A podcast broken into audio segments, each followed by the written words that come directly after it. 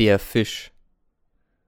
Nun, fährt der Präsident fort, Eva zu verhören, du hast also den N mit diesem Steine hier verfolgt.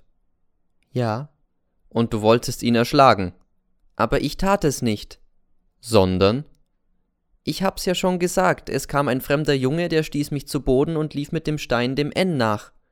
Wie sah denn dieser fremde Junge aus? Es ging alles so rasch, ich weiß es nicht. Ach, der große Unbekannte, spöttelt der Staatsanwalt. Würdest du ihn wiedererkennen? lässt der Präsident nicht locker. Vielleicht. Ich erinnere mich nur, er hatte helle, runde Augen, wie ein Fisch. Das Wort versetzt mir einen ungeheuren Hieb.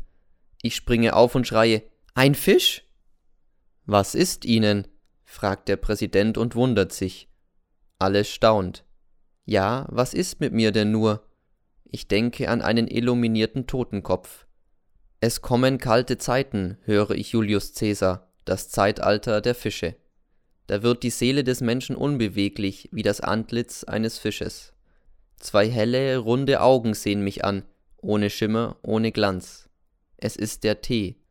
Er steht an dem offenen Grabe. Er steht auch im Zeltlager und lächelt leise, überlegen, spöttisch. Hat er es schon gewusst, dass ich das Kästchen erbrochen hab? Hat auch er das Tagebuch gekannt? Hat er spioniert?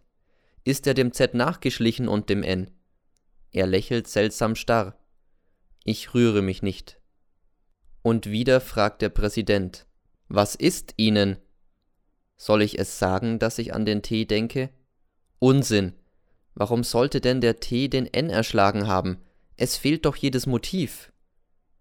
Und ich sage, Verzeihung, Herr Präsident, aber ich bin etwas nervös.